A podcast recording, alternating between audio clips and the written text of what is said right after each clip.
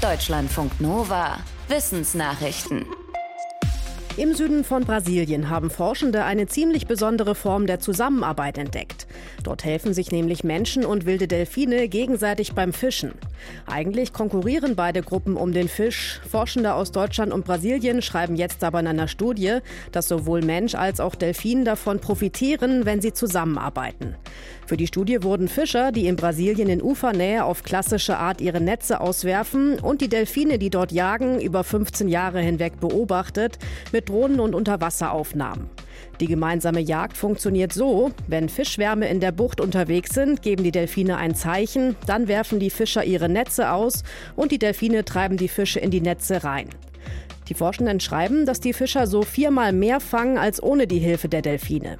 Aber auch die Delfine haben was davon. Wenn sie den Menschen helfen, steigt ihre Überlebensrate um 13 Prozent. Und zwar wohl vor allem deshalb, weil sie einige Fische direkt aus den Netzen fressen.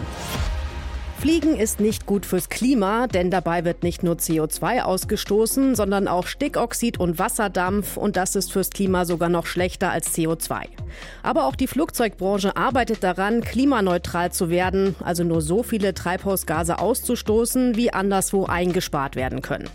Forschende aus den USA und Deutschland haben untersucht, was wirklich passieren müsste, damit der Flugverkehr in den nächsten Jahrzehnten klimaneutral wird.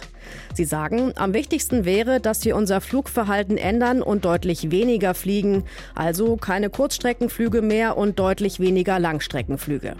Außerdem müssen Flugzeuge leichter werden und der Treibstoff nachhaltiger. Flugbenzin müsse durch Strom oder Sonnenenergie oder Pflanzentreibstoff ersetzt werden, aber das ist teuer und funktioniert nur, wenn wenig geflogen wird. Und Emissionen müssten aus der Atmosphäre geholt werden und in unterirdische Speicher kommen. Die Forschenden sagen, wenn das alles passiert, könnte es klappen mit dem klimaneutralen Fliegen. Aber auch dann müsste man überlegen, was wichtiger ist, auf Feldern Pflanzen für Flugzeugtreibstoff anzubauen oder nicht doch lieber Nahrungspflanzen, um satt zu werden. Ehemalige Armeeangehörige haben in den USA ein hohes Ansehen, manche verehren sie als Helden.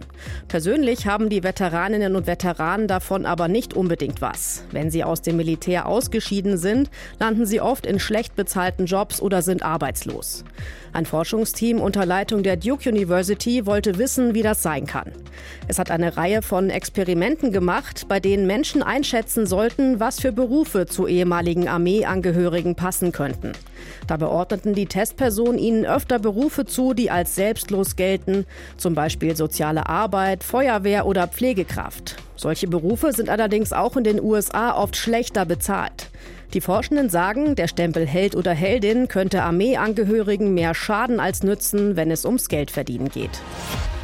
Lockdown, das hieß für Schülerinnen und Schüler in vielen Ländern auf der Welt Unterricht auf Distanz. Und das hatte Folgen. Laut einer neuen Analyse haben Schülerinnen und Schüler während der Corona-Pandemie im Schnitt ein Drittel weniger dazugelernt als normal.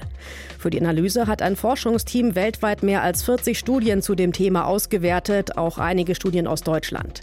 Dabei zeigte sich, dass alle Schülerinnen und Schüler weniger Fortschritte machten. Am stärksten betroffen waren aber Kinder mit niedrigerem sozioökonomischem Status. Fachleute aus Deutschland sagen, dass die Analyse zeigt, wie wichtig es ist, soziale Ungleichheiten zu reduzieren. Und dass es nicht reicht, Schülerinnen und Schülern ein Tablet in die Hand zu drücken, sondern dass für einen Lernerfolg auch die passenden Konzepte dazu entwickelt werden müssen. Die Energiekrise und die Klimakrise zeigen beide, es ist sicherer, wenn unsere Energie aus Sonne und Wind kommt und nicht aus Gas und Kohle. Eine Denkfabrik, die sich für Umweltschutz einsetzt, hat jetzt ausgerechnet, dass die EU-Länder da letztes Jahr Fortschritte gemacht haben. Sie sagt, 2022 kam zum ersten Mal mehr Strom aus Wind und Sonne als aus Gas. 20 Prozent des Stroms kamen aus Gas, 22 Prozent aus Wind- und Solarkraft.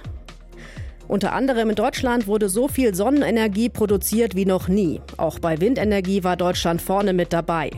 Wenn es nicht um die Menge an sich geht, sondern darum, welchen Anteil die erneuerbaren Energien am Strommix haben, liegt Deutschland aber nicht ganz so weit vorne. Bei Sonnenenergie sind die Niederlande, Griechenland und Ungarn auf den ersten Plätzen. Bei Wind sind es Dänemark, Litauen und Irland. In Dänemark kommt sogar die Hälfte des Stroms aus Windenergie. Eigentlich ernähren sich fleischfressende Pflanzen von Insekten, die in ihre Fangfallen geraten. Aber einige Kannenpflanzenarten in den Bergen von Borneo haben sich umgestellt. Weil es so viel Konkurrenz um die wenigen Insekten in den Bergen gibt, locken die Pflanzen inzwischen lieber kleine Säugetiere an und ernähren sich von deren Kot. Dafür haben sie quasi ihre Fangfalle zur Kloschüssel umfunktioniert. Wie ein Studienteam analysiert hat, lohnt sich dieser Umstieg. Die kotfressenden Pflanzen kommen an doppelt so viel Stickstoff wie die Pflanzen, die gefangene Insekten fressen. Ihre Nährstoffversorgung ist damit viel besser. Deutschlandfunk Nova